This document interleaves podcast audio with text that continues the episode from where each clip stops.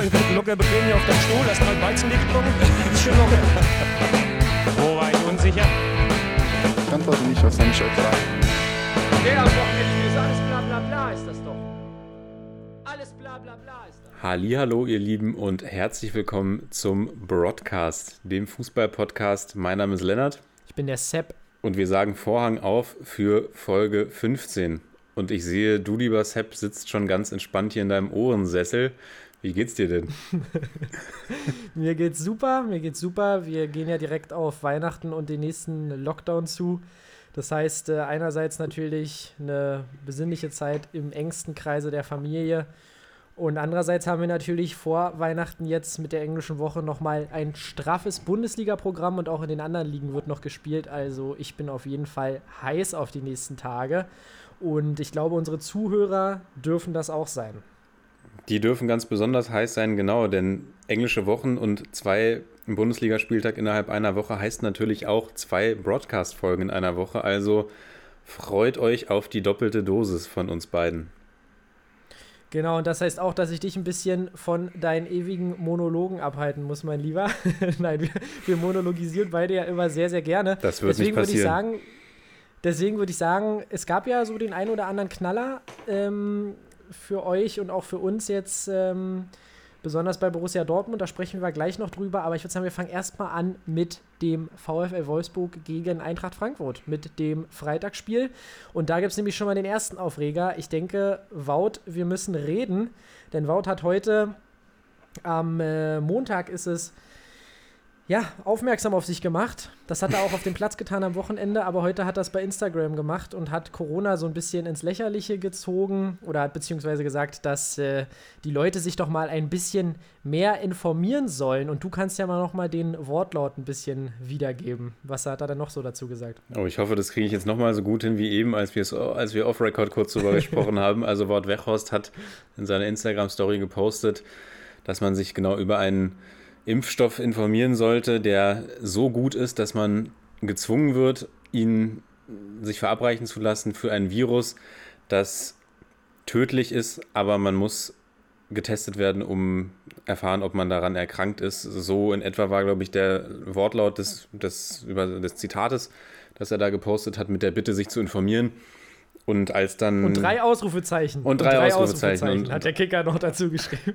Und als dann relativ schnell ein Shitstorm auf ihn einprasselte, hat er das Ganze dann wieder runtergenommen und hat sich dafür entschuldigt und ja, sich hat versucht, sich zu erklären. Allerdings waren das schon sehr, ja, merkwürdige Aussagen oder ein merkwürdiger Post, den er da vom Stapel gelassen hat. Und ja, das kann man auf jeden Fall n- ja. nicht, nicht gutheißen für jemanden, der eigentlich in so einer Vorbildfunktion agieren sollte. Ja, und, und, und ich finde es immer cool, wie dann plötzlich von der Vereinswebseite, es kommt ja dann jedes Mal dieser Artikel danach, äh, ja, auf der Vereinswebseite hat das jetzt nochmal klargestellt. Er meinte das alles nicht so, er hat sofort gelöscht. Das feiere ich auch immer, wenn dann die, die Vereine die Spieler auf Spur bringen und die dann plötzlich ganz kleinlaut werden. Also, und ich glaube, besonders Renato Steffen, äh, dem, ja, der hat da kein Like gegeben. Der hat nicht die, die Herzchen und die Flammen gespammt in der Insta-Story von, von Wout Weghorst. Denn es ist schon ein ernstzunehmendes Thema und äh, ja, das Wout, besonders Wout, sich da jetzt so selbst ins Abseits stellt, eine Position, die er auf dem Spielfeld nicht so oft hat, ähm, ist schon sehr, sehr schade, denn am Wochenende hat er eigentlich, war er wieder auf dem besten Weg, sich in unsere Herzen zu spielen, mit einem, ja, Doppelpack und ähm, von, ich glaube, da bin ich jetzt richtig, genau, ich bin richtig informiert, 18 Tore hat der VfL Wolfsburg geschossen in dieser Saison und davon hat neun Wout Wechos gemacht. Ja, und nicht nur in Wolfsburg macht er sich damit beliebt. Ihr wisst ja, auch wir haben gewisse Sympathien für ihn, aber ja, das ist natürlich keine geile Aktion. Du kannst ja mal vielleicht kurz etwas zum Spiel sagen und mich interessiert erstmal dein Blick auf die Frankfurter. Und ich würde sagen, dann schauen wir nochmal auf die Wolfsburger, aber erstmal deine Gedanken zum Spiel und was sagst du zu Frankfurt, die ja in meinen Augen recht blutleer waren in diesem Spiel. Ja, also für eine kurze Zeit, ich meine, Frankfurt ist ja in Führung gegangen, konnte man denken, da, da fliegt, fliegt ein riesiger Adler über, über Wolfsburg hinweg und äh, schnappt sich die Wölfe.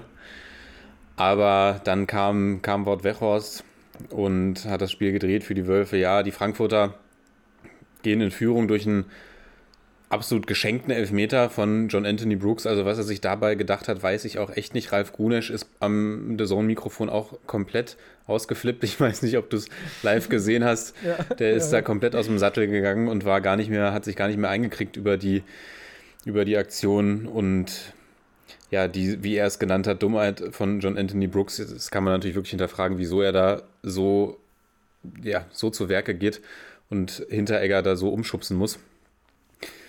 Ja, was kann ich zu den Frankfurtern sagen? Sie, die erste Halbzeit hat mir überhaupt nicht gut gefallen. Da waren die Wolfsburger viel, viel stärker, finde ich. Dann in der ja, zweiten ja, Halbzeit, ich, ja. muss ich sagen, oder schon gegen Ende der ersten Halbzeit, sind die Frankfurter besser reingekommen, haben irgendwie ein bisschen aggressiver, auch höher verteidigt und haben den Wolfsburgern dann schon ein paar Probleme bereitet, wie ich finde. Aber im Endeffekt, ja, merkt man einfach, dass da vorne dann beispielsweise auch ein André Silva fehlt. Und es war nicht die beste Vorstellung, aber ganz, ganz so schlimm, wie du es gesehen hast, fand ich es jetzt nicht, muss ich ehrlich sagen. Ja, ich finde, dass André Silva tatsächlich langsam so ein bisschen äh, auch die, die, ja, so ein bisschen die Versicherung ähm, von Eintracht Frankfurt darstellt. Und ich muss tatsächlich sagen, ich habe die Frankfurter nicht sonderlich stark gesehen in diesem Spiel und sie sind langsam auf dem besten Weg dahin, wieder so ein bisschen da, sich dahin zu bewegen, dass sie mir immer egaler werden, muss ich tatsächlich sagen. Die Frankfurter hatten ja einen schönen Höhenflug, aber mir fehlt es da in letzter Zeit irgendwie so ein bisschen wirklich an, an überzeugenden Leistungen bei den Frankfurtern, muss ich tatsächlich sagen. Und auch so ein bisschen an der, ja, ich weiß nicht, Adi Hütter hat natürlich trotzdem einen guten Stand bei den Frankfurtern. Da brauchen wir jetzt nicht darüber reden, dass der sich da Sorgen machen muss. Aber nichtsdestotrotz haben die Frankfurter 13 Punkte. Und das spricht auch mal wieder für die Bundesliga. Mit zwei Siegen sind sie Neunter. Also, ich weiß nicht, da, da kann man sich auch ein bisschen mehr von der, A, von der Bundesliga und auch von den Frankwotern erwarten. Aber ich denke, da haben wir jetzt noch genug Spiele in nächster Zeit, um drauf zu gucken da, dahingegen muss man sagen, sind die Wolfsburger so ein bisschen der heiße Scheiß der Bundesliga aktuell. Riedle Baku rückt nach vorne, macht da ein super Spiel. Und ähm, da würde mich natürlich nochmal von deiner Seite interessieren, wir können ja nochmal kurz ins, ins, ins Schwärmen geraten, aber ich muss sagen, Babu hat mir sehr gut gefallen. Sie haben hinten Lacroix, Brooks, der natürlich jetzt in dem Spiel nicht super überzeugt hat, aber auch schon die ein oder andere ansprechende Leistung in dieser Saison gezeigt hat. Und im Hintergrund gibt es immer noch einen gewissen Pongracic. Also ich sehe die Wolfsburger auch in der Defensive wirklich gut aufgestellt, wenn man sich leisten kann, einen Riedle Baku nach vorne zu ziehen, oder? Ja, die Wolfsburger sind so ein bisschen das, das unterschätzte, oder weiß gar nicht mehr, ob sie überhaupt noch unterschätzt sind, aber sind so ein bisschen das Team der Stunde momentan in der Bundesliga.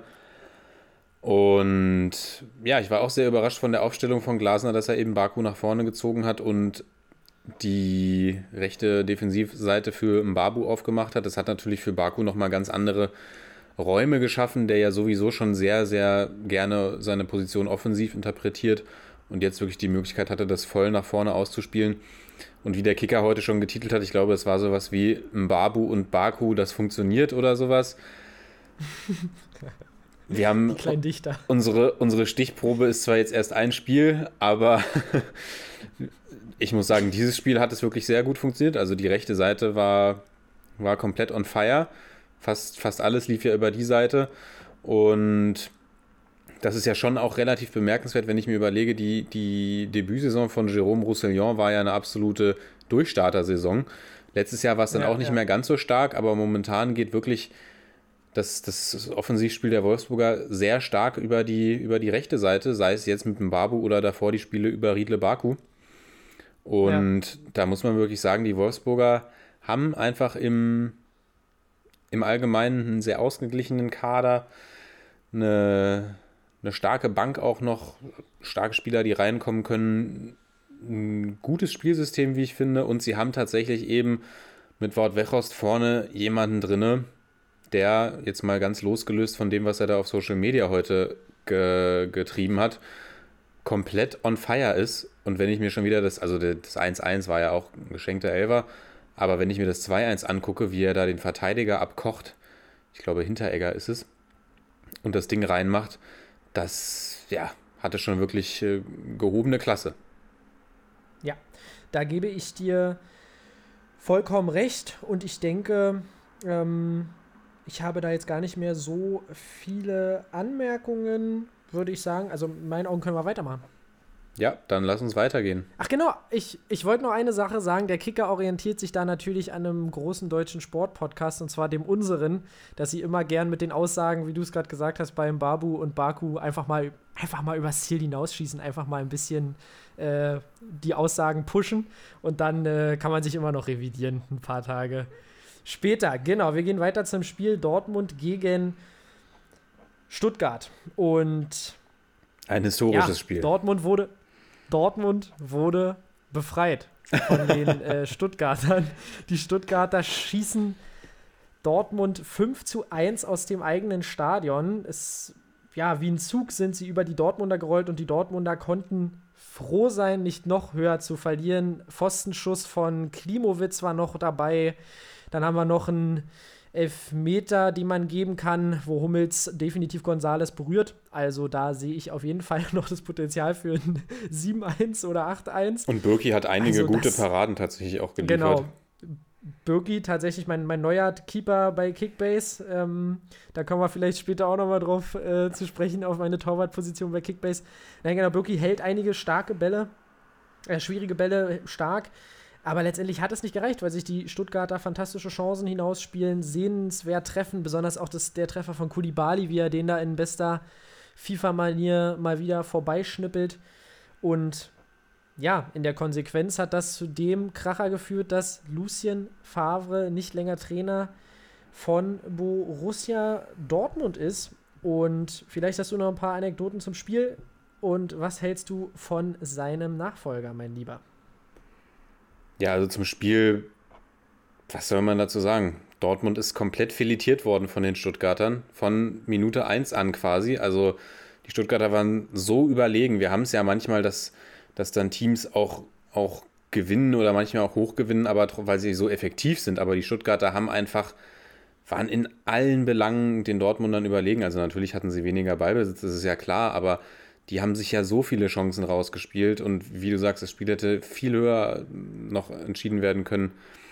Sie haben wirklich viele, viele gute Chancen auch, auch noch liegen gelassen und haben den BVB ja. einfach komplett hergespielt. Und ja, die Stuttgarter sind momentan auch so ein bisschen das, das Team der Stunde. Jetzt ist die Frage, wie viele Teams der Stunde wir momentan eigentlich noch haben. Dann kommen ja noch, noch ein paar interessante. Dortmund auf jeden Fall nicht. Und mhm. ja, das ist äh, im Großen und Ganzen einfach ein verdienter Sieg gewesen und man, man kann einfach dabei bleiben, dass die Stuttgarter einen absolut ansehnlichen und be begeisternden Fußball spielen. Ja, definitiv. Und ähm, die, ich glaube, die Stuttgarter, wir, wir dürfen jetzt nicht nur auf, wir dürfen nicht nur Dortmund schlecht reden, sondern auch wirklich mal, wie du schon gesagt hast, die Stuttgarter müssen definitiv auch gelobt werden, einfach was, ähm, was da aus den jungen Spielern gemacht wird. Wamangituka, Junge, der, ich feiere ihn so sehr. Sosa natürlich auch, die ganze Truppe kannst du nur feiern für dieses Spiel. Aber. Nenn mich gesagt, Sosa. Nenn mich Sosa. genau. Ähm, geiler Track auf jeden Fall. Ja, kommen wir, kommen wir mal aber auf Lucien zu sprechen. Ich glaube, das Spiel, das, das können man einfach als, als grandios abhaken, alle nochmal reinschauen, die es noch nicht gesehen haben. Kommen wir auf Favre zu sprechen ich denke, wir haben schon vor der Saison, hast du dich ja schon dafür ausgesprochen, dass er nicht unbedingt der richtige Trainer dieser Mannschaft ist, äh, für diese Mannschaft ist. Und das ist natürlich ein Stück weit ironisch, wenn man so möchte, da er ja auch der, der, der Coach mit dem besten Punkteschnitt ist. Aber die letzten Wochen, besonders mit Niederlagen gegen, gegen Köln, ähm, und natürlich nicht zu vergessen auch immer noch die Niederlage gegen Augsburg, das sind natürlich Argumente, die dann mich auch überzeugen, dass es schon die richtige Entscheidung ist, zumal so eine Leistung darf dir auch selbst gegen ein aufstrebendes Stuttgart nicht passieren. Hummels wird da am laufenden Band ähm, abgehangen in der Dreierkette hinten. Da sieht man dann tatsächlich, wo seine Defizite liegen. Aber das ist jetzt nicht nur an Hummels festzumachen, diese Niederlage. Habt auch den einen oder anderen großartigen Fehlpass gesehen. Und da sehe ich schon definitiv einen Grund, dass Favre jetzt den Hut nehmen muss. Wie gesagt, ich habe dir gerade schon die, die ähm, Frage gestellt, Edin Terzic, jetzt erstmal Übergangslösung bis zum Sommer. Wissen wir viel über den? Also ich nicht. Also ich, er war bei West Ham, er war bei, ah, der zweite Verein ähm, entfällt mir gerade, aber war ja als Co-Trainer schon tätig und gilt als emotionaler, also auf jeden Fall emotionaler als Lucien Favre, obwohl das vielleicht auch nicht so schwer ist. Deswegen glaube ich, kann es erstmal gut funktionieren. Aber wer sind denn deine, sagen wir mal, Top 3 Kandidaten? Versuchen wir dich mal so ein bisschen hier rauszu, rauszulocken, Lennart. Top 3, Top drei Kandidaten. für Borussia Dortmund. Ach so, Jemini. Also erstmal zu Terzic. Ich bin tatsächlich gespannt. Sie haben ja jetzt gesagt, sie, er, er bleibt bis Saisonende. Mhm. Und das finde ich erstmal eine sehr gute Regelung. Und bin aber wirklich gespannt, wie die Mannschaft darauf reagiert und ob man das wirklich, wenn es weiter schlecht laufen sollte, ob man das auch dann bis zum Saisonende mit ihm, mit ihm durchzieht. Aber ich vermute mal, man legt sich eben auf dieses Saisonende fest, weil ja jetzt momentan auch Ja. nicht zwingend die besten Kandidaten oder die, die, die heißesten Kandidaten auf dem Markt sind.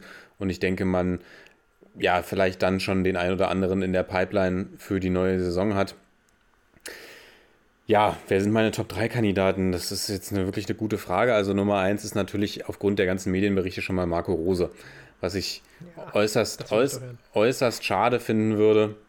Aber ja, es riecht ja schon so ein bisschen danach. Kandidat Nummer 2, der ja auch immer wieder durch, durch die sozialen Medien oder durch die Medien, nicht nur durch die sozialen, sondern allgemein durch die Medien geistert, ist Julian Nagelsmann, wobei ich bei dem einfach glaube, der ist momentan on a mission in Leipzig und der wird, Ja. glaube ich, das nicht. Ich meine, Leipzig ist, ist auf dem besten Wege, sich immer näher an den BVB ranzutasten. Deswegen glaube ich nicht, dass das der nächste Schritt für Julian Nagelsmann ist, sondern der nächste Schritt für Nagelsmann nach seiner Zeit in Leipzig wird, denke ich mal, ein noch größerer Club sein.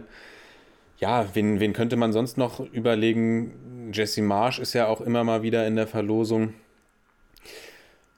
Und sonst kommt mir ehrlich gesagt, ja, kommen mir gar nicht so viele Namen in den Kopf. Ich weiß nicht, ob du noch, Was- ob du Ja, noch jemanden hast, der ja. bei dir auf der Liste steht. Du wirst die Frage ja nicht ohne Grund stellen. Vielleicht wirst du dir schon ein paar Gedanken im Vornherein Ja, gemacht ganz klar, haben. Urs Fischer. Urs Fischer, ganz klar. Nein, äh, ich denke, es gibt ja auch diese Gerüchte um Pochettino, was natürlich extremst, also Gerüchte, dieses Wunschdenken, sagen wir es mal so, das wäre natürlich hammerkrass. Ähm, aber ich glaube, Pochettino wartet auf eine noch größere Aufgabe. Kann ich mir Paris sehr gut vorstellen. Da kann man sich auch Manchester sehr gut vorstellen, also United. Und ähm, ja, tatsächlich glaube ich, ja, wir kennen ja so ein bisschen diesen typischen Dortmunder Move, die Gladbacher abzuziehen, aber ich glaube irgendwie, dass Marco Rose da bleibt und auch Nagelsmann wird in meinen Augen in, in, in Leipzig bleiben. Und ähm, da kommen wir beide auf ein ähnliches Ergebnis. Ich muss sagen, ich bin gespannt, wen sie holen. Ich kann mich, möchte mich da erstmal noch nicht festlegen. Wir können uns ja noch Gedanken machen über die, die englische Woche und vielleicht noch ein paar Gerüchte abwarten. Aber Edin Terzic hat jetzt die äh, einmalige Chance, ins Bundesliga-Trainerkarussell einzusteigen. Und, äh, Und bist ist du, einmal, Chance, bist du einmal drin, bist du nie mehr, nie mehr Ja. draußen. Ja. die sollte er sich nie, die sollte er sich nicht nehmen lassen. Also er sollte zumindest ein paar Siege holen. Und jetzt übergebe ich nochmal an dich. Ja, ich würde noch mal was zu Lucien Favre sagen, weil, ja, du hast es gesagt, er hat den besten Punkteschnitt aller BVB-Trainer gemeinsam mit Peter Bosch, glaube ich. Das, ja, ist so eine Statistik. Naja, was, was genau soll mir diese Statistik aussagen? Er hat auch die mit Abstand beste Mannschaft in der BVB-Geschichte, würde ich sagen. Und da ist es auch, also da ist es für mich jetzt nicht wirklich verwunderlich. Klar, die Dortmunder haben die, die Saisons, die sie unter Favre gespielt haben, waren jetzt nicht zwingend schlecht. Sie haben ja auch häufig mit sehr gutem Fußball überzeugt, aber sie waren eben in den entscheidenden Momenten waren sie eben nie da und immer schwächer als die Bayern. Ja. Und ich glaube, das ist der, also mit diesem Kader, den die Dortmunder da haben, ich habe es letzte Woche, glaube ich, schon mal gesagt, kannst du einfach nicht zufrieden sein mit den Leistungen, die gebracht werden, weil es ist wirklich ein absolut, absoluter klasse Kader. Und ich glaube, die nächste Entscheidung bei den Dortmundern, die ansteht bezüglich des Trainers, die sollte wirklich gut überlegt sein. Und das ist eine ganz, ganz wichtige Entscheidung, weil ich bin sehr gespannt, wie sich die Mannschaft in der Sommerpause dann verändern wird. Ob Ja. Leute wie Sancho, möglicherweise Haaland oder Rainer schon den nächsten Schritt gehen wollen, machen wollen. Bei Sancho, denke ich mal, können wir fast davon ausgehen, dass wir den nächste Saison dann nicht mehr in der Bundesliga sehen. Ich denke, Haaland und Rainer werden auf jeden Fall noch da bleiben. Und dann hast du immer noch das eine sehr, sehr gute Truppe zusammen. Und dann brauchst du eben Ja. mal einen Trainer, der auch mit so einer Truppe arbeiten kann. Und das war Lucien Favre einfach für mich nie in meinen Augen. Und das habe ich ja auch immer gesagt. Und ja, sehe mich jetzt letzten Endes dadurch auch nur bestätigt, für mich als Bayern-Fan, ich sage natürlich schade. Ich hätte mir gewünscht, Favre bleibt im Amt, weil dann hätte ich mir keine Gedanken darum machen müssen, dass die Dortmunder, dass die Dortmunder äh, erfolgreichen Fußball Ja. oder, oder letzten Endes in den entscheidenden Spielen erfolgreich sind. Nein, bisschen überspitzt gesagt, aber ich glaube einfach, Ja, dass das ja Favre nicht diese Mentalität mitbringt, um ein Top-Team zu trainieren und ein Top-Team zu Titeln zu führen. Deswegen finde ich den. Entschluss der Dortmunder jetzt tatsächlich folgerichtig. Finde es auch gut, dass man sich jetzt mit Terzic die Zeit nimmt und das Ganze analysiert und guckt, wer da ins Anforderungsprofil passt und dann hoffentlich in der nächsten Saison eine, eine für dieses Team passende Lösung präsentiert. Genau, da hast du vollkommen recht. Ich denke auch, man sollte sich jetzt Zeit nehmen, zumal ich auch wirklich glaube, dass die bisherigen Kandidaten, die genannt wurden, relativ unrealistisch sind. Natürlich, Marco Rose kann sein, aber ich würde sagen, da können wir uns jetzt auch noch ins, ins, ins Tausendstel diskutieren. Vielleicht noch mal kurz was zu den Transfers. Ich muss auch wirklich sagen, bei den Dortmundern, klar hast du noch einen Sagadu auf der Bank, aber ich finde auch, wenn man mit Dreierkette spielt, dann hast du nur noch Sagadu als, als echten Innenverteidiger da, als Backup. Ich finde, da kann man echt noch mal gucken, ob man da vielleicht noch mal im Kader ein bisschen was ändert, aber nichtsdestotrotz hat der Kader fantastische Qualität, wie du schon sagst, und da kann auch schon mehr drin sein. Man hat vielleicht nicht so den, den, den zweiten klassischen Mittelstürmer, den man vielleicht auch mal in dem einen oder anderen Spiel bräuchte, wenn Haaland äh, rausrotieren muss, was ja bei, oder eben verletzt ist wie jetzt. Aber sonst kann man da nichts, nichts äh, gegen sagen, gegen den Kader. Und da muss schon auch mehr als ein 1 zu 5 zu Hause gegen Stuttgart drin sein. Ich würde sagen, wir behalten diese ganze Trainerdiskussion in, ähm, oder Diskussion, es ist ja nicht mehr die Suche nach einem neuen Trainer in Dortmund im Auge und loben nochmal die Stuttgarter, denn jetzt haben wir sehr viel über den BVB gesprochen, aber ich glaube, die Stuttgarter werden auch gegen Dortmund, äh, gegen, gegen Union genug, ähm, da wird es noch genug Stoff geben, dass man da sprechen kann. Die beiden Überraschungsteams der Saison treffen aufeinander und ich glaube, da können wir dann auch nochmal den Fokus drauf richten und würde sagen, wir gehen mal in die nächste Partie und das ist Leipzig gegen Bremen, mein Lieber. Und ähm, das Ganze ging 2 zu 0 aus. Und ja, tatsächlich von vorne weg eine überzeugende Leistung der Leipziger un, ungefährdet. Ja, und die Bremer hatten irgendwie auch nicht so richtig Bock auf Offensivfußball, ähm, kann man mal zusammenfassen. Und ja, wir können auch mal kurz auf die Tore eingehen. Sabitzer macht den Elfer rein, Dani Olmo trifft. Zur Halbzeit war das Ding dann eigentlich schon Sehr vom Ergebnis her 2 zu 0. Genau, genau, war nicht, war nicht durch zur Halbzeit vom Ergebnis her, aber vom Spielverlauf hatte man schon so das Gefühl, okay, hier geht für die, für die Bremer nicht mehr viel. Ja, und bei den Bremern, ähm, wir haben sie lange dafür gelobt, dass sie eben die, die Punkte holen, aber langsam muss der Blick auch wieder nach unten gehen. Jetzt äh, 13. mit 11 Punkten. Und ja, ich glaube, man hätte sich mehr gefreut, wenn man ab und zu mal einen Sieg geholt hätte, statt einem Unentschieden. Wir können, achso, wir sind gar nicht eingegangen, mein Lieber, auf die Champions League-Auslosung. Und zwar trifft ja der BVB auf äh, Sevilla. Das reichen wir mal an der Stelle noch kurz nach. Und die Leipziger haben es zu tun mit. Mit dem FC Liverpool. Und das wird ein, das das wird ein halt- geiler Kick. Das wird auf jeden Fall Vollgas ähm, nach vorne. Und ähm, ja, ich würde sagen, ich weiß gar nicht, ob wir jetzt zu, zu Leipzig gegen Bremen noch ins sonst wie weit diskutieren müssen. Für Bremen wird es, glaube ich, langsam ähm, ein bisschen ein bisschen kniffliger. Du meldest dich hier gerade. Ja, Lennart? Lennart, was gibt's? Ja, ich würde abschließende Worte zu den Leipzigern noch finden, wenn du nichts mehr zu sagen hast. Ja, genau, macht es, macht es. Und vielleicht hast du ja auch noch einen kleinen äh, Call für das Spiel gegen Liverpool, auch wenn das erst am 16.02. ist und natürlich noch in weiter Ferne. Aber da, ähm, ja, ich glaube, also meine Meinung ist, für die Leipziger könnte da vielleicht was gehen, wenn sie ihre Form beibehalten. Aber du darfst. Also zwecks Leipzig-Liverpool, so weit will ich mich jetzt nicht aus dem Fenster lehnen. Ich würde sagen, da sprechen wir nochmal drüber, wenn, Noch drüber. wenn die Spiele dann anstehen. Da kann ja noch Ja. sehr viel passieren bis dahin. Und meine abschließenden Worte zu den Leipzigern sind einfach, die Leipziger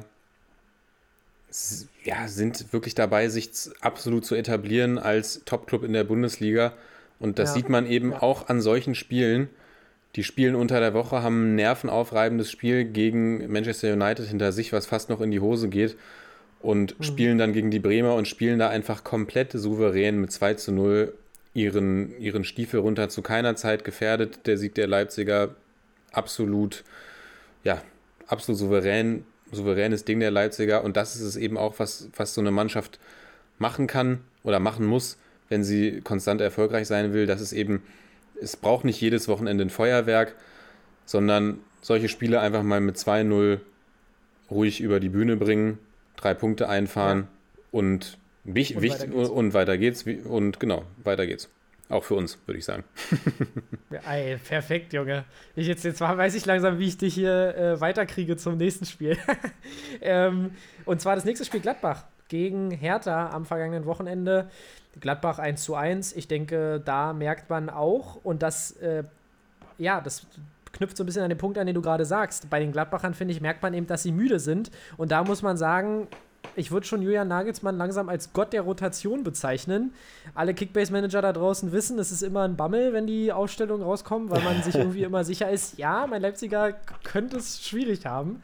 Ähm, weil dann plötzlich ähm, Gulaschi im Sturmzentrum spielt, gefühlt, bei der Rotation.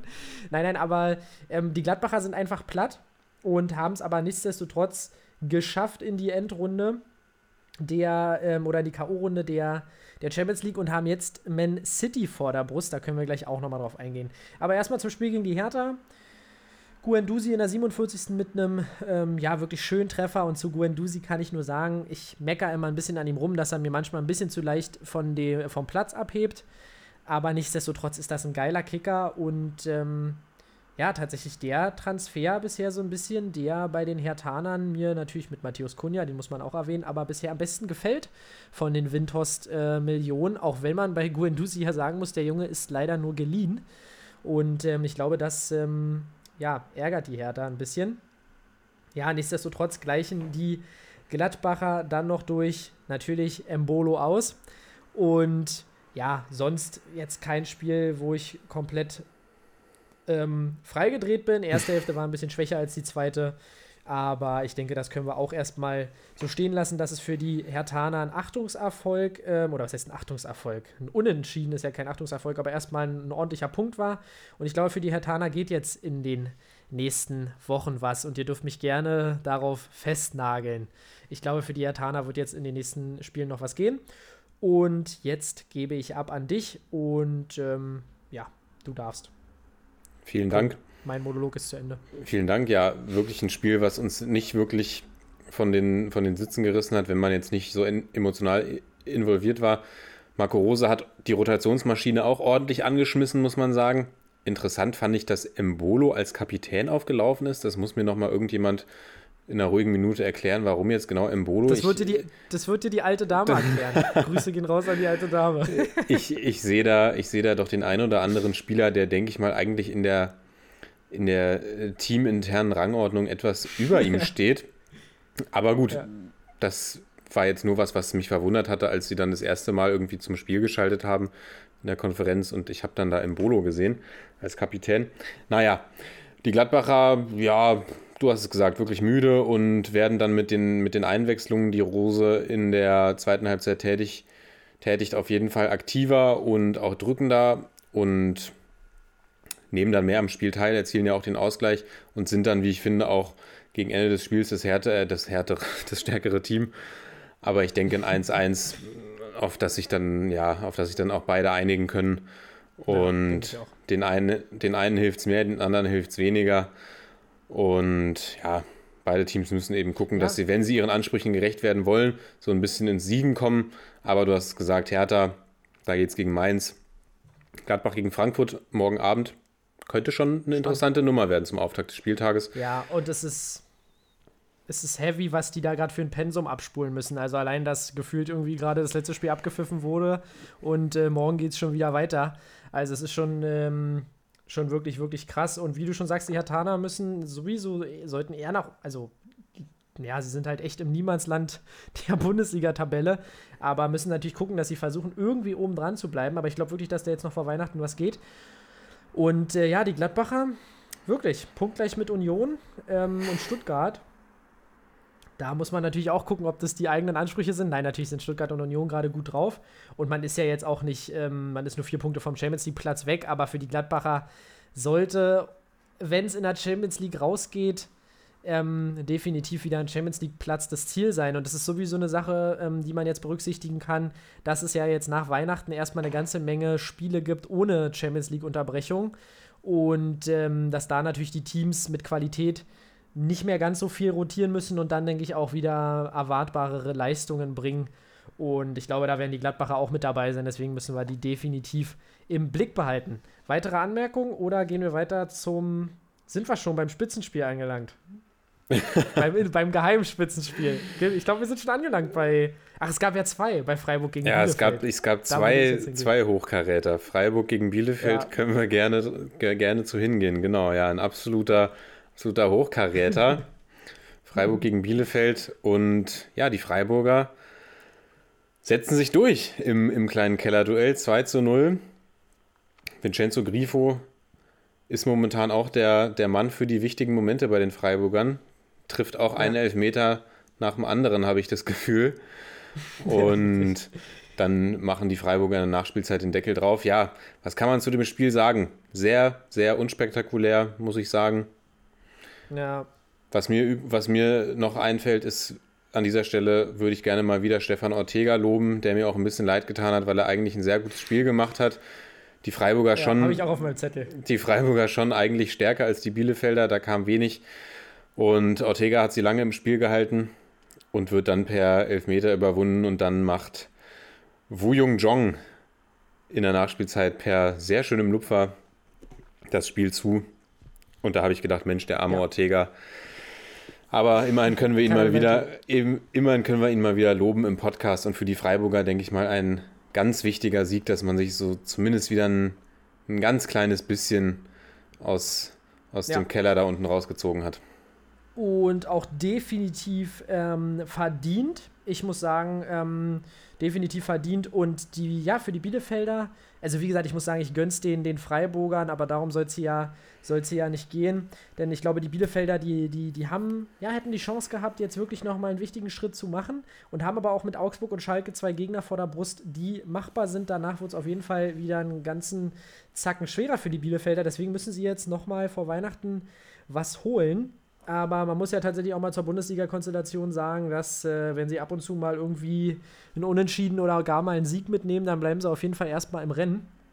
Ähm, wenn man da mal unten reinschaut, denn die Konkurrenz nach unten hin strauchelt ja auch. Und ich würde sagen, damit können wir eigentlich gleich zum nächsten Keller-Duell mal rüber switchen, oder? Und bin, zwar bin, bin ich Mainz, dabei. Und zwar Mainz gegen Köln. Und da muss ich sagen, ah, die Mainzer, ich hatte sie eigentlich so ein bisschen auf dem Zettel, dass sie sich da unten rausarbeiten. Gerade weil sie jetzt eben diese Spieler hatten, ähm, wo auch die Big Points da waren. Jetzt helfen wir mal kurz auf die Sprünge. Gegen wen haben die Mainzer letztens verloren? Gegen Bielefeld. Gegen Bielefeld. Gegen oder? Bielefeld, ja. Genau, und das sind natürlich die Spiele, die du holen musst, auch als Mainz 05 ähm, und auch mit der, trotzdem auch mit der Qualität von Mainz 05, weil ich finde, dass da ja schon sehr talentierte Spieler auch im Kader sind. Ja, und die verlieren ihr Spiel 0 zu 1 zu Hause gegen Köln. Und ähm, da sehe ich einen Auf Aufwärtstrend bei den Kölnern. Was sagst du dazu? Gegen die Mentalitätsmonster aus Köln, genau, die sich da langsam aus dem Keller so langsam aber sicher rausarbeiten. Und ja, das ist interessant, muss ich sagen, weil die Mannschaft, wir haben es ja letzte Woche schon gesagt, sehr, sehr jung ist, die da immer wieder aufs Feld geschickt wird. Und beispielsweise ein Sebastian Andersson nur auf der Bank sitzt was man vor der Saison sicherlich ja. auch nicht gedacht hätte.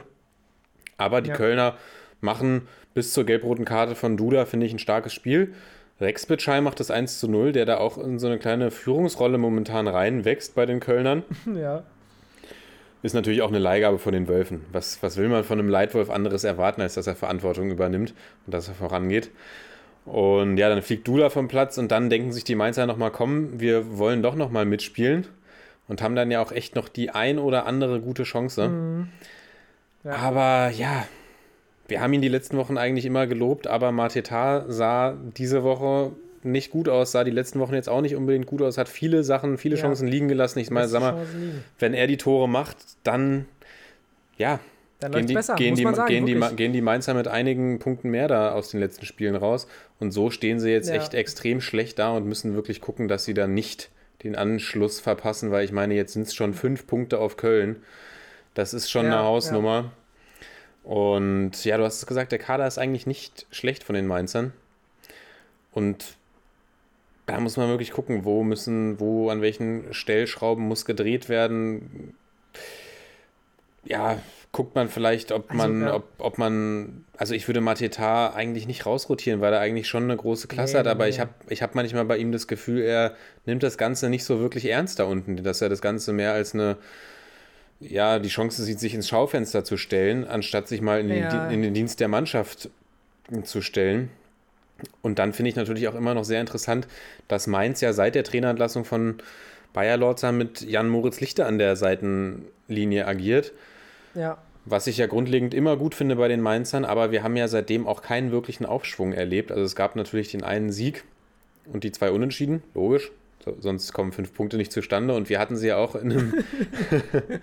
wir, hatten, Ja. wir hatten ihnen ja auch einen kleinen Aufwärtstrend vorhergesagt, aber ja, die letzten Spiele waren jetzt schon Es- wieder so, dass man denkt, puh, da geht schon echt wenig bei den Mainzern. Ja, du sagst es schon, ähm, sie haben da wirklich Punkte liegen lassen, wenn wir auch wirklich an letzte Woche denken, wo Mateta vergibt ähm, mit seiner mit seinem, äh, mit seinem Hacken, Hackending da. Und äh, diese Woche lassen Quaison und Mateta wieder äh, die Dinger liegen und am Ende hast du dann von sechs möglichen Punkten null geholt.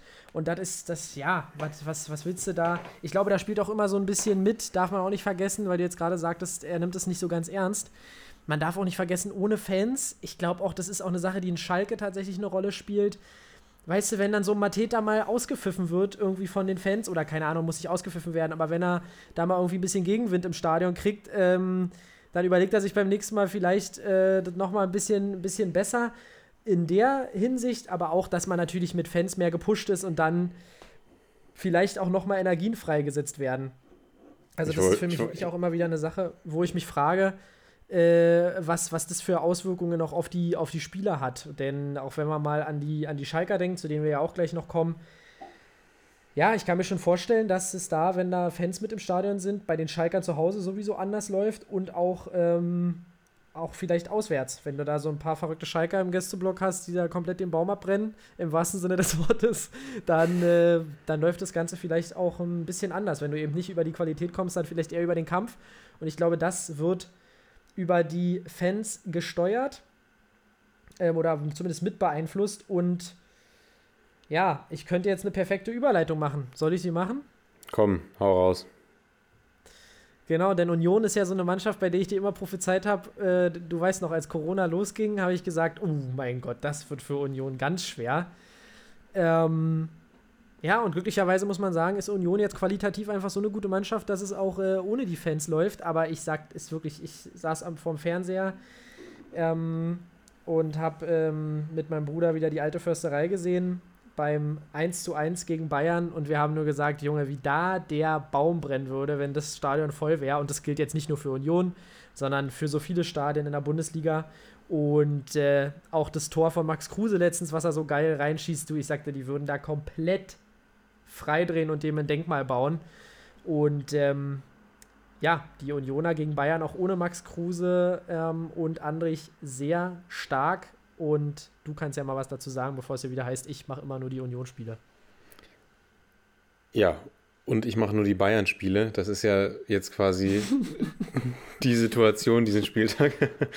Nein, erstmal möchte ich für unsere Hörer noch einen kleinen, eine kleine Einführung geben. Wenn du sagst, du hast den Unionern was Negatives prophezeit, dann müsst ihr alle wissen, das ist bei Basti nicht zwingend was Besonderes. Ich erinnere mich noch sehr gut daran, als Union in der zweiten Liga gespielt hat und dann das Relegationsspiel gegen Stuttgart anstand. Und ja, da haben wir noch sehr, sehr viel Zeit äh, präsent zusammen verbracht durch die Uni, Basti. Und ja, du hast mir in den Ohren gelegen, ach, die Unioner werden das verlieren, die werden keine Chance haben. Und ich habe immer gesagt, komm, die sind stark drauf, Stuttgart ist angenockt, bla bla bla. Und ja, Basti ist, äh, der malt immer gerne den Teufel an die Wand, was die Unioner angeht. Dabei hat er dann Ja, nicht. das ist der Pessimismus der Unioner. Der ist relativ, der ist relativ normal tatsächlich, äh, weil man es einfach so ein bisschen gewohnt ist. Aber erzähl erst mal die Geschichte weiter, ich möchte dich nicht unterbrechen.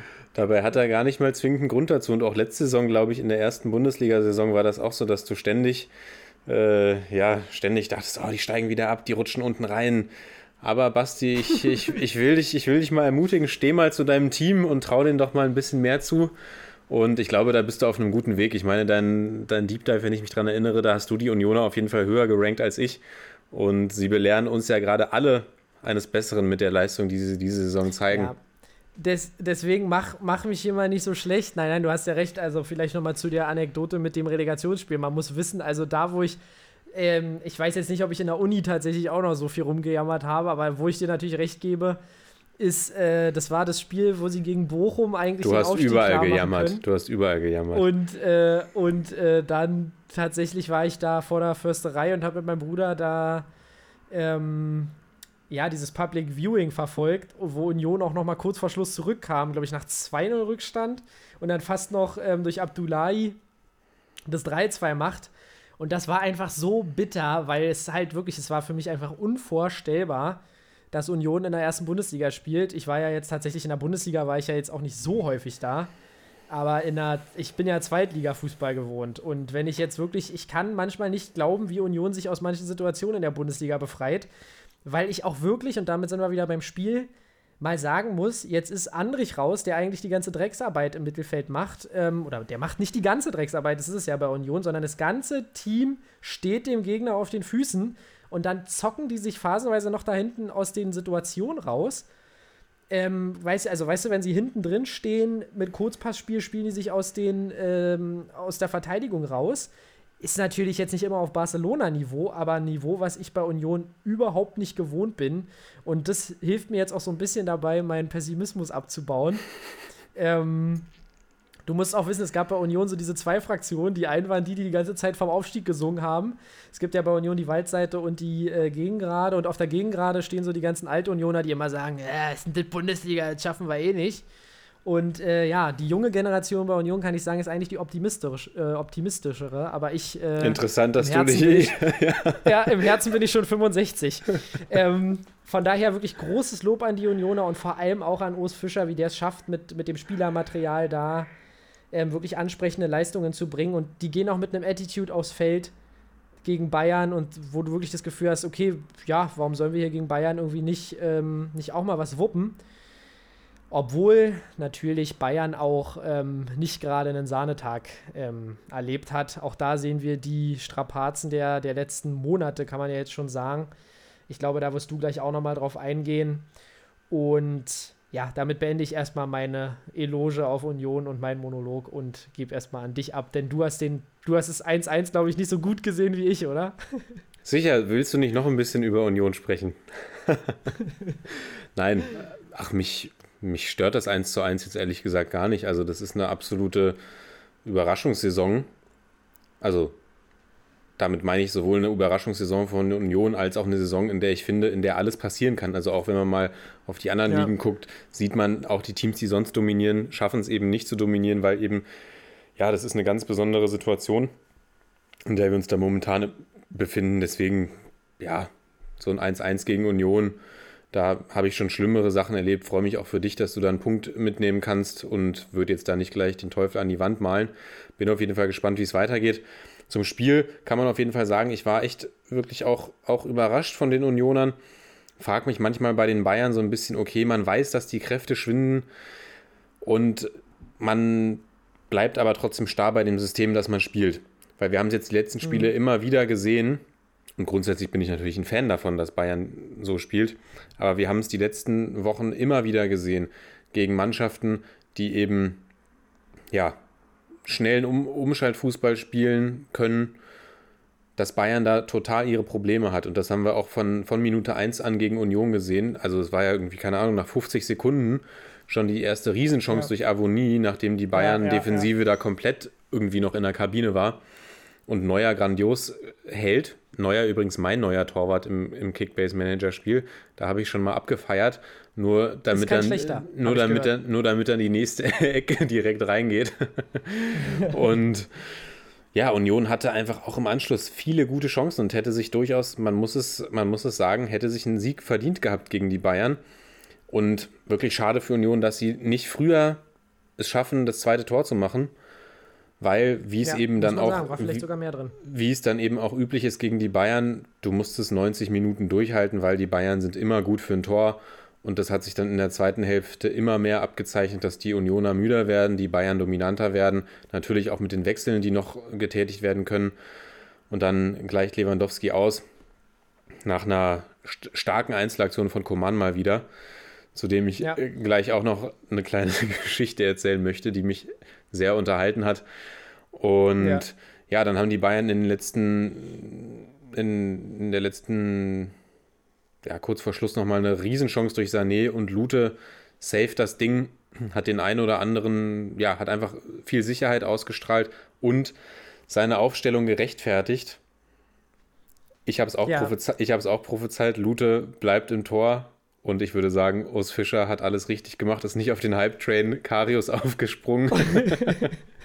Den ich auch schon wieder Und- hier angeschoben habe, den ich von ganz hinten mit ganz viel Kraft habe ich den geschoben. Komm, Loris, du kannst es. Und ja, Ja.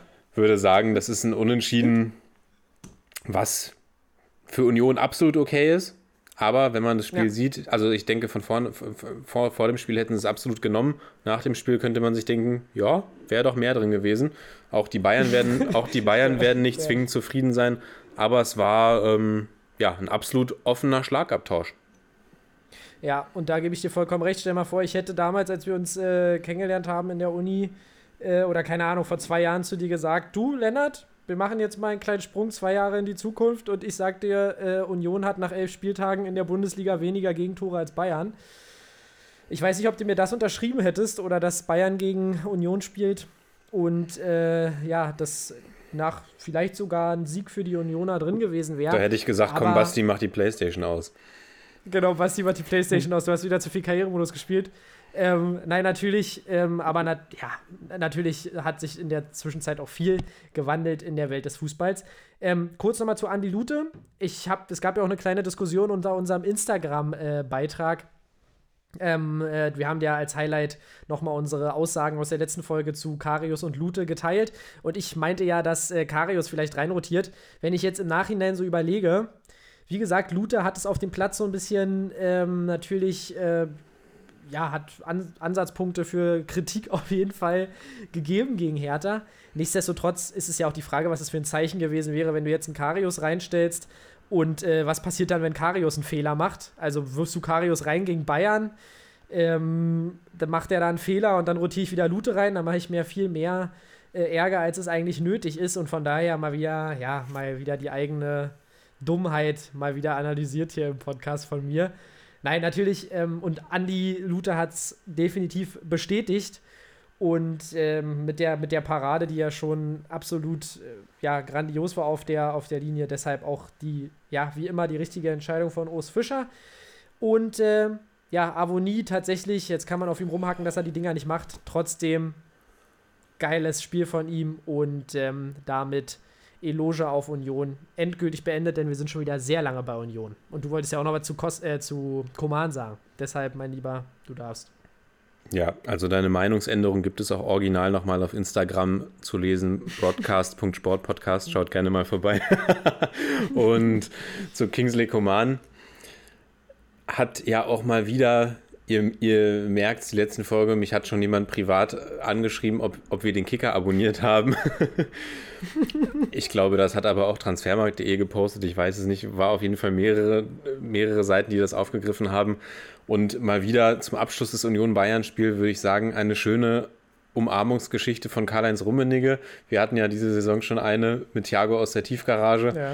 Und jetzt hat er wieder eine Umarmungsgeschichte zu Kingsley Coman zum Besten gegeben, als Coman so viel verletzt war und ja auch öffentlich in einem Interview kundgetan hat, dass wenn es so weitergeht, er darüber nachdenkt, seine Karriere zu beenden, ist Karl-Heinz Rummenigge auf ihn zugegangen und hat ihn einfach in den Arm genommen und ihm gesagt, das gehört manchmal dazu. Und wohin hat es geführt? Coman ist in absoluter Superform. Also ja, Ja. ich wünschte, Karl-Heinz Rummenigge würde mich auch mal umarmen.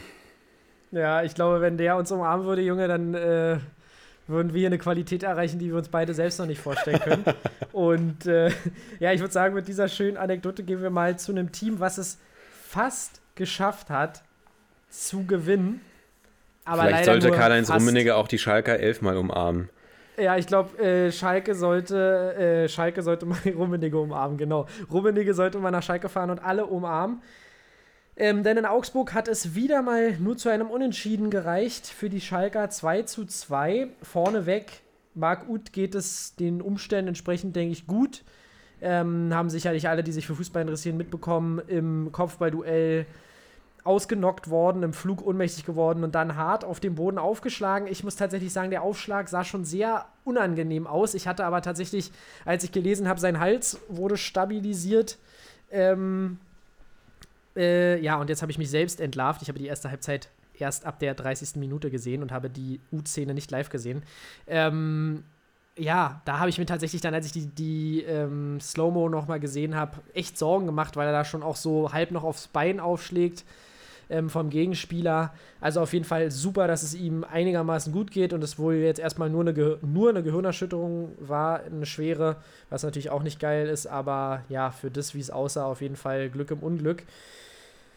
Ja, und die, das, die Gesundheit steht natürlich über allem, aber die Schalker hatten mal wieder Pech im Pech liegen bis kurz vor Schluss 2 zu 1 vorne, sind durch die Überzahl ähm, natürlich dann auch ein bisschen im Aufwind gewesen. Niederlechner ist in der 53. runtergegangen.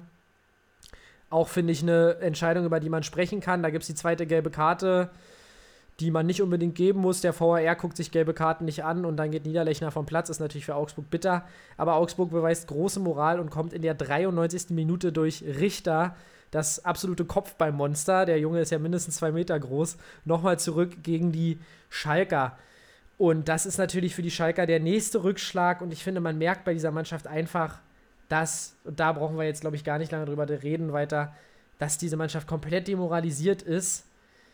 Also, wie du es nicht, dass sie es nicht schaffen, das über die Zeit zu bringen und dann auch wirklich einen Angriff nach dem anderen von den Augsburgern weiterhin auf den, auf den Kasten kriegen. Und das wäre wirklich das Ding gewesen, was sie mal hätten mitnehmen müssen. Da wäre der Sieg gewesen und dann hätte man darauf aufbauen können. Aber jetzt bist du weiterhin sieglos und ja, es ist bis auf Benito Raman, der da das Ding wirklich sehenswert macht, muss ich sagen, merkt man auch bei den Schalkern, ähm, oder der es gut abschließt, ähm, merkt man bei den Schalkern einfach, dass es auch in der Technik und so weiter, das spielt überall mit rein, diese Demoralisierung. Und äh, boah, also ganz, ganz bitter wieder für die Schalker und alle Schalker-Fans. Ja, also da sieht man mal wieder, ich gehe nochmal kurz auf die Verletzung von Marc Uth ein, ja. wie schnell das doch alles in den Hintergrund rücken kann. Also es war auch, ja. ich habe es tatsächlich live gesehen und ich habe es erst gar nicht realisiert und als dann aber die, die, die ärztlichen Betreuer super schnell aufs Feld gerannt sind, habe ich schon gedacht, ach du Scheiße, das sieht gar nicht, gar nicht gut aus. Und ja, man merkt es ja auch schon immer an den Reaktionen der Spieler, die ja dann auch wirklich sehr alarmiert waren. Und ich habe dann wirklich auch wie in so einer äh, Trance hier vorm Fernsehen gesessen und hab, war echt total schockiert. Und ich würde sagen, da kann man wirklich von Glück sprechen, dass, dass es ja. Marc Uth ja so schnell wieder gut geht. Er jetzt auch schon wieder aus dem Krankenhaus entlassen werden konnte. Und wir drücken weiter die Daumen, dass er, ja, dass er schnell gesundet und so schnell wie möglich wieder auf dem Fußballplatz stehen kann. Ja, und infolgedessen muss ich sagen, dass die Schalker das doch, also das war ja dann doch ein sehr besonderes Spiel und dass sie das eigentlich gut verkraftet haben, die Schalker. Oder sie mhm. haben ja mhm. auch gesagt, sie spielen für Marc gut weiter. Gerade in Rückstand, da habe ich schon wieder gedacht, puh, das wird schon wieder hart. Und dann kommen sie tatsächlich zurück. Also man kann ihnen eine gewisse Mentalität äh, nicht, nicht absprechen in diesem Spiel. Du hast natürlich vollkommen recht, wenn du sagst, äh, ja, wie, wie soll es auch anders sein, wenn du seit so vielen Spielen sieglos bist, dass du absolut demoralisiert bist und eigentlich gar nicht glauben kannst, dass du das Ding gewinnst. Und ich wage mal die Hypothese, keine Ahnung, wenn die Schalker vielleicht nur halb so viele Spiele nicht gewonnen hätten in Folge, hätten sie dieses Spiel gut über die Zeit gebracht. Aber ich glaube, du glaubst schon gar nicht mehr selbst daran, dass du gewinnen kannst. Und dann. Ja, darf ich da. Ja. Und dann steht Richter dann natürlich komplett frei und nickt das Ding ein. Zur gelb-roten Karte von Niederlechner kann man natürlich noch sagen, dass äh, ja auch eine herrliche Szene, muss ich sagen, wie Niederlechner dann da am, am, am Spielertunnel stand und beim 2-2 komplett ausgerastet ist und dann ja und, und, dann, und dann ja auch von seinen Teamkollegen abgeführt wurde. Also ja, auch auf jeden Fall ein Kandidat für die Aktion des Spieltages, aber ich möchte jetzt ja. nicht zu viel erzählen, sondern du wolltest ja noch mal was zur Ja, Äh, zu was genau, eigentlich? Zu, kurz. zu, zu, zu dem Gefühl, dass man nicht gewinnen kann, sagen, genau. Genau, genau. Wei weißt du, bei so einer 87., 88. Minute, ich kann mich da an eine Szene erinnern, Bujelab, der ja auch mit einem Turban dann äh, schon spielen musste oder mit, ne, mit einer Kopf, ähm, mit einem Kopftape, keine Ahnung, wie man es nennen soll, weil er auch im, im, im Luftduell, ich glaube auch sogar wieder mit Uduokai äh, verletzt wurde. Ähm, und er ochst nach vorne, 87., 88. und alle stehen schon an der Bank und schreien die ganze Zeit, ja, ja, ja. Und da merkst du wirklich, dass die komplett, also dass sie es wollen, und da gebe ich dir vollkommen recht. Also, wie gesagt, dass sie zurückkommen und so, alles, alles schön und gut. Aber du merkst diese Verunsicherung einfach trotzdem und er, er hat den Blick überhaupt nicht bei den Mitspielern. Er versucht einfach nur irgendwie den Ball weg vom Tor, weil sie sich halt denken, scheiße, ich will nicht noch ein Ding reinkriegen. Und ey, ich sag dir, ich würde da, also du, du, du kennst ja meine, äh, meine Emotionalität. Ich bin ja sonst ein sehr ruhiger Mensch, aber ich glaube, ich würde da, ja, so das ein oder andere in der Kabine zu Kleinholz treten, wenn ich da kurz vor Schluss von Marco Richter äh, das Ding zu 2-2 äh, reinbekomme. Also andersrum, hoffen- ja. Wir hoffen, da Ja. liegen keine Spreequellflaschen rum. Ja, die, die fliegen dann auf jeden Fall. Ja, aber darauf möchte ich jetzt nicht weiter eingehen. Ähm, genau, du wolltest noch was sagen, oder? Ich, nein, nein, ich würde sagen, wir gehen zum nächsten Spiel. Noch ganz kurz Blick auf das Ja. Schalker Restprogramm. Jetzt geht es gegen Freiburg und danach gegen Bielefeld. Zwei Spiele gegen Teams, die in einer ähnlichen Tabellenregion unterwegs sind. Das sind, wir haben es ja letzte Woche schon gesagt, auch jetzt das Spiel schon gegen Augsburg. Die letzten beiden Spiele des Jahres, die müssen jetzt punkten und wenn nicht sogar gewinnen. Und Also ich bin sehr jetzt, gespannt. Ich jetzt, ja, Ich bin sehr gespannt darauf, was wir in exakt einer Woche hier besprechen werden und wie wir da über die Schalker urteilen werden. Und ich, ich hau jetzt einfach mal raus, wenn Schalke die nächsten Sp zwei Spiele verliert, dann äh, steigen sie ab. Ist jetzt meine, meine Meinung. Hau ich jetzt einfach mal raus, dann haben wir auch was für den Saisonrückblick, äh, wo wir vielleicht mal da nochmal drauf zu sprechen kommen. Ähm, genau. Gehen wir Das mal heißt, wenn sie eins unentschieden spielen, spielen, steigen sie nicht ab, ja? Oder wollt, nee, pass auf, dann machen wir es noch ein bisschen heißer und ich sage, wenn sie die nicht gewinnen, dann äh, sage ich, äh, steigen sie ab. Eins oder beide? Äh, wenn sie beide Spiele nicht, äh, also wenn sie keins von den Spielen gewinnen, sagen wir es so, dann. Äh, steigen sie ab. Okay, Mach, nagel mich ruhig später drauf fest. Ähm, keine Sorge. und und ähm, da schließe ich jetzt mal Relegation plus Abstieg mit ein. Also, Wie großzügig von dir. ja, da, da werden sich jetzt alle Schalker freuen, dass ich das hier orakel. Aber ich, ich wirklich, weil ich finde einfach, die Spiele sind jetzt halt immens wichtig, weil wenn du überlegst, du, die müssen jetzt punkten, weil sonst kommen die da auch nicht wieder raus. Dann gehst du über Weihnachten. Also, ich weiß nicht, was dann passieren soll. Ähm, genau, wir waren ja schon am Sonntag und bleiben auch am Sonntag. Und zwar schließen wir ab mit Leverkusen gegen Hoffenheim. Und da möchte ich gleich mal sagen: Peter Bosch, Fußballgott, Trainergott, ähm, der Trainer von Bayer Leverkusen, der wirklich ähm, einen, einen grandiosen Job macht und die Leverkusener einfach jetzt in eine Form gebracht hat, die mir sehr gut gefällt. 4 zu 1 gewonnen gegen Hoffenheim. Und was mir auch wirklich gefällt, ist diese gewisse defensive Stabilität, die jetzt mal so ein bisschen eingekehrt ist bei den Leverkusenern. Ähm, man hat die zweitbeste Abwehr und ja, der Peter Bosch-Fußball war ja immer so ein bisschen verrufen als ein Fußball, der nach vorne hin top ist, aber nach hinten eher flop. Dass man auch mal, er hat ja, glaube ich, bei seinem Antritt bei Dortmund auch selbst mal gesagt, er spielt lieber 4-3 als, äh, keine Ahnung, 1-0. Und äh, das gefällt mir sehr gut. Amiri hat mir sehr gut gefallen. Bailey einfach mit einem mit grandiosen Spiel. Und ähm, ja, da äh, bin, ich, bin ich wirklich gerade sehr von überzeugt von dem, was die Leverkusener machen, auch weil sie in der Euroleague weiterhin einfach souverän spielen. War nicht die schwerste Gruppe, aber kann man nur loben, die Leverkusener. Deine Anekdoten zum Spiel. Ja, 4-1 gewinnen die Leverkusener gegen Hoffenheim. Ja, Und du hast die Offensivspieler rausgehoben. Ich möchte auch nochmal ganz speziell Jonathan Tah und Edmond Tapsoba loben. ja. Man würde jetzt sagen, Tapsoba und Tah leeren am Ende des Spiels ihre Taschen aus und holen äh, Andrej Kramaric raus. Wieso? André Kramaric hat doch einen super Pass gespielt. Also ich Stimmt. habe einen grandiosen. Andrej Kramaric hat gemerkt, nach vorne geht au- auf die eine Seite nicht so viel, dann gebe ich den Assist lieber auf der anderen Seite. Mm.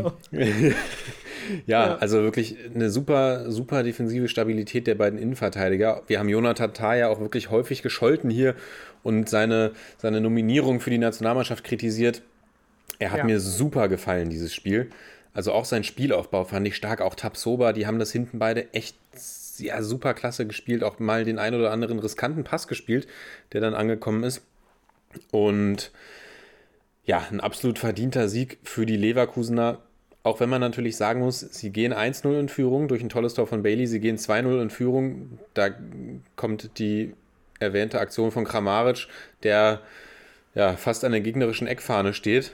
Ist jetzt ein bisschen Ja, übertrieben. ist, Ja, ja, und dann einen vollkommen lustlosen Ball in die eigene Hälfte spielt. Bailey fängt ihn ab, kurft Baumann aus und schiebt ein. Und dann kommt Hoffenheimer nochmal zurück und hat auch Ja. dann im Anschluss die Chance über Baumgartner auch gehabt, ne? nochmal, genau, hat, auf, hat Aufwind gehabt.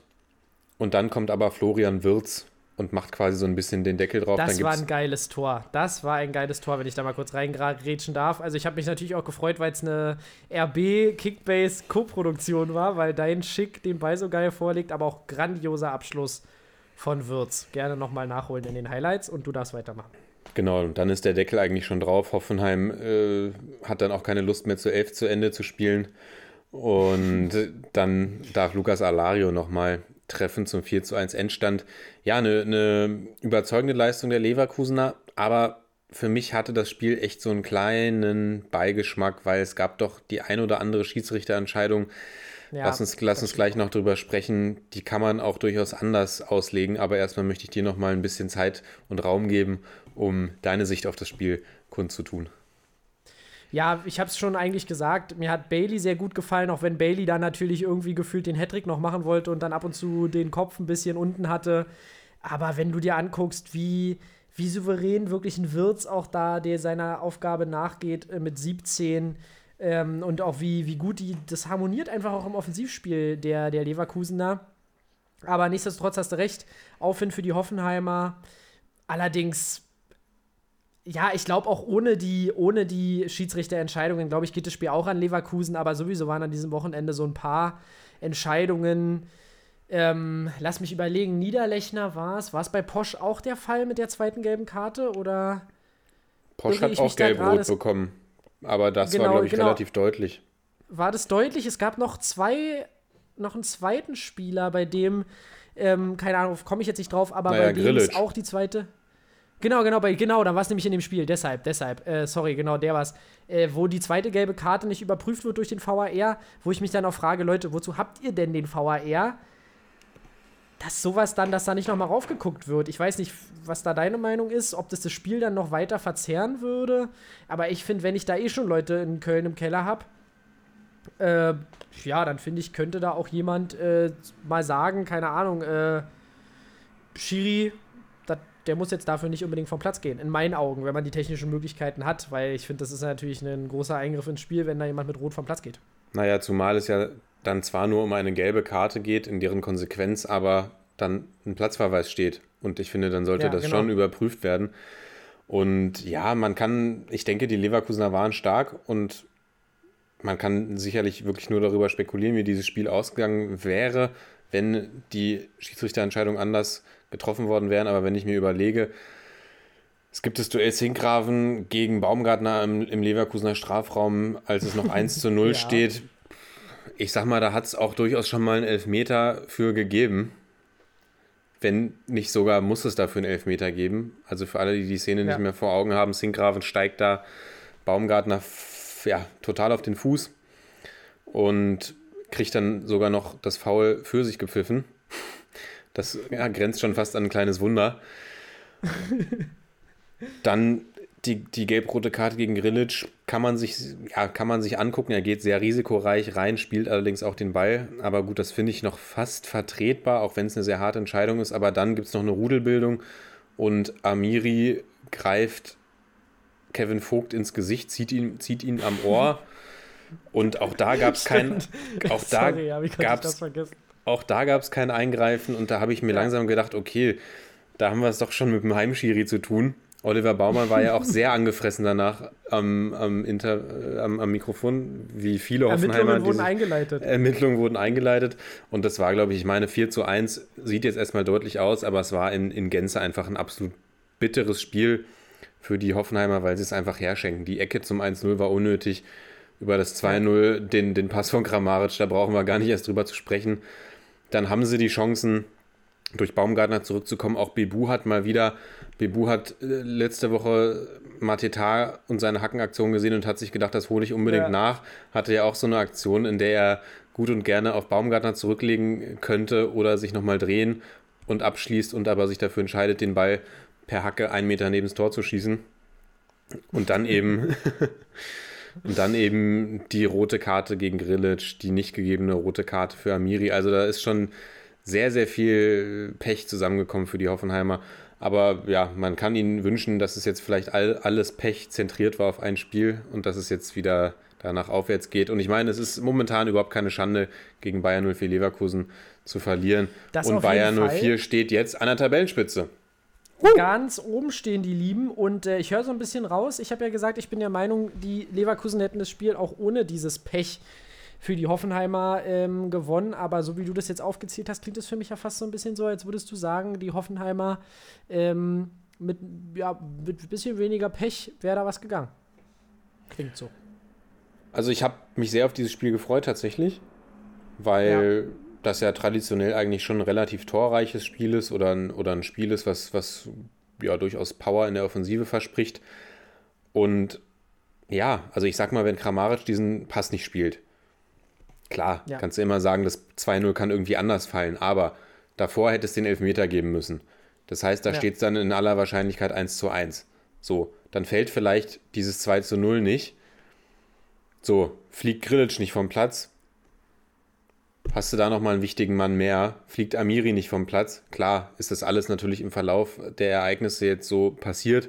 Aber ich glaube, es war schon viel, gerade in der ersten Halbzeit, was natürlich einfach viel Pech für Hoffenheim.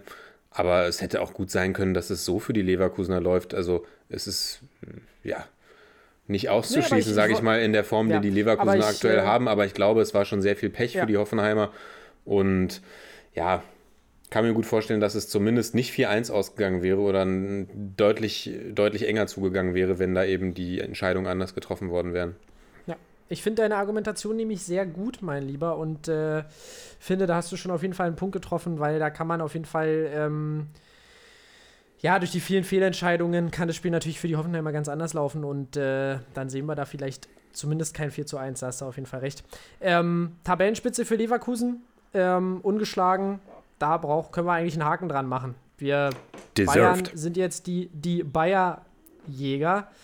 Und äh, es bleibt spannend in der Bundesliga tatsächlich. Es ist eigentlich wirklich unterhaltsame Saison bisher und wir freuen uns natürlich auf die nächsten zwei Spiele. Jetzt würde ich sagen, ballern wir mal noch schnell unsere Lieblingsrubriken durch. Und zwar angefangen mit dem Man of the Match Day, mein Lieber. Und da nominiere ich diese Woche und ich mache es kurz. Silas Wamangituka. Der Junge steht für mich stellvertretend für die Stuttgarter Mannschaft. Man könnte eigentlich auch einen Klimowitz, einfach weil es äh, mich für den persönlich einfach freut, wie gut es für den gelaufen ist. Guck hier nicht so skeptisch hier durch die Kamera, mein Gott, Junge. Also, nein, nein, aber natürlich einfach der, der Win für die Stuttgarter gegen Dortmund ist natürlich fantastisch. Und ähm, Silas, ja, steht für mich einfach stellvertretend für den Aufwind der ähm, Stuttgarter, auch wenn da natürlich zum Beispiel auch die, die Mittelfeldachse mit Endo und Mangalan eine große Rolle spielt und auch grundsätzlich das Coaching. Aber ich, ich kann ja nur einen nominieren, deswegen nehme ich Silas auch einfach mit seinem Doppelpack. Gut, dann nehme ich Leon Bailey.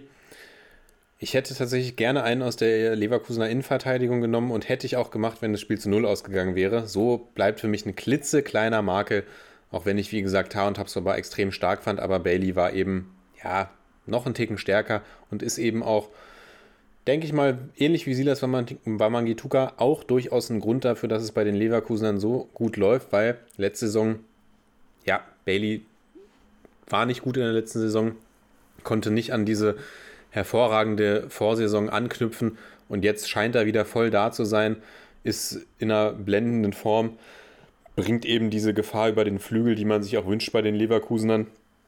Ja. Und ja, ist für mich auch so ein bisschen sinnbildlich dafür, dass bei Leverkusen momentan einfach vieles richtig läuft, vieles richtig gemacht wird.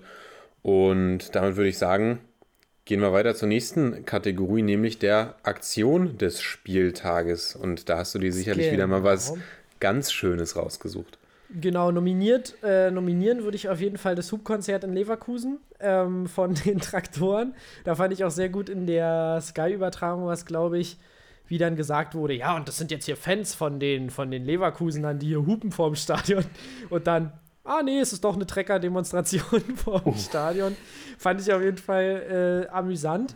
Ähm, aber ich nehme diese Woche tatsächlich eine Aktion aus dem Spiel von Union gegen Bayern, einfach weil das ja so ein bisschen unser äh, Bro-Duell war dieses Wochenende, wo Geraldo Becker und Pavard im Zweikampf sind. Pavard wird auf den Boden geschickt und ähm, steht völlig aggressiv auf, denkt man im ersten Moment, und geht so Angesicht zu Angesicht mit Geraldo Becker. Und beide grinsen sich plötzlich nur so an und umarmen sich. Fand ich dann doch eine ganz lustige Szene. A, weil es so ein bisschen zeigt, äh, ja, entweder was es beide für coole Typen sind, vielleicht was auch Ironie. Ich konnte es einfach nicht einordnen. Ich fand es einfach in dem Moment irgendwie sehr sehenswert, weil ich jetzt dachte, okay, jetzt geht's, jetzt geht's los, jetzt geht's los, jetzt geht's hier Rudelbildung. Aber nein, beide sind einfach wahre Bros, wie es sich gehört für Ehrenmänner auf dem Sportplatz. Und was ist deine Aktion des Spieltags? Wenn, du- als du jetzt gesagt hast, vielleicht war es Ironie, da kommt mir sofort eine Szene aus der NBA ins Gedächtnis. Du wirst sie sicherlich auch, äh, auch kennen, Ja, sag mal, es gibt ja viele Rumbles Als- in der als ich- NBA. als Chris Paul noch bei den Houston Rockets spielt und äh, Steve Kerr, Trainer der Golden State Warriors, irgendwas lachend zu ihm sagt und Chris Ja. Paul lacht ihm zu und dreht sich um und guckt total grimmig. Ja, stimmt, ja. Ist, ja da gibt es ja öfters mal wirklich sehr feierliche Szenen in der NBA, die ja auch bald äh, weitergeht. Gucken wir mal, vielleicht können wir da ja auch noch mal äh, fünf Minuten für opfern, wenn wir noch mal vielleicht die Rückrunde, äh, die Hinrunde Revue passieren lassen. Vielleicht haben wir da noch ein bisschen Platz. Ein Nee, Glück, genau, ein Glück. ähm, was ist deine Szene, mein Lieber? Ja, bei meiner Aktion des Spieltages könnte man fast von einer Nicht-Aktion des Spieltages sprechen. Ich habe auch im Bayern- oder Union-Bayern-Spiel genau hingeschaut natürlich und da wurde einmal in der ersten Halbzeit Leroy Sané eingeblendet, als er noch auf der Tribüne in der alten Försterei saß und der zog schon so ein komisches Gesicht und ich habe gesagt, oh, habe gedacht, ach Mann, bitte jetzt spuckt nicht auf die Tribüne hier. Und was hat er gemacht? Er hat natürlich auf die Tribüne gespuckt. Und ich finde das sowieso schon immer ein Unding, wie die Fußballspieler da auf, auf dem Rasen sind und die ganze Zeit durch die Gegend rotzen. Ich frage mich immer, das muss doch furchtbar eklig sein. Die liegen, liegen die Hälfte des Spiels gefühlt auf dem Rasen, weil sie gefault werden. Und die andere Hälfte des Spiels spucken sie auf den Platz. Also es ist mir immer wieder ein Rätsel. Aber Leroy Sané denkt sich, nee, ich spuck nicht nur auf den Platz, ich äh, spuck auch ein bisschen auf die Tribüne der alten Försterei. auf jeden Fall Ja. ja, eine Szene, die mir im Gedächtnis geblieben ist. Ja, definitiv geile Szene. Und Äh. dann würde ich sagen, beschließen wir Spieltag Nummer 11, beschließen Ja, Folge Nummer 15 und hören uns ja schon Mittwochabend wieder. Wie wir beschlossen Ja. haben, werden wir da direkt nach den 2030 Spielen quasi in die Rapid Reaction gehen und für euch aufzeichnen. Genau, Rapid Reaction am Mittwoch direkt nach dem Spiel. Wir versuchen mal was Neues, wird dann relativ spät. Mal gucken, wie wir da beide in Form sind. Und äh, am Donnerstagmorgen sollte es dann die Folge geben. Mal gucken, vielleicht auch noch Mittwoch äh, für die ganz eifrigen von euch. Aber äh, auf jeden Fall Donnerstag im Laufe des Vormittags ähm, sollte die da sein. Genau. Ähm, ich bedanke mich bei dir, Lennart. Ich würde sagen, wir machen heute hier nicht noch einen riesen Talk, weil wir haben noch ein bisschen Programm vor uns die Tage. Und ähm, kommen gut durch die englische Woche. Und ihr auch da draußen. Genau. Macht's gut, ihr Lieben. Ciao, ciao.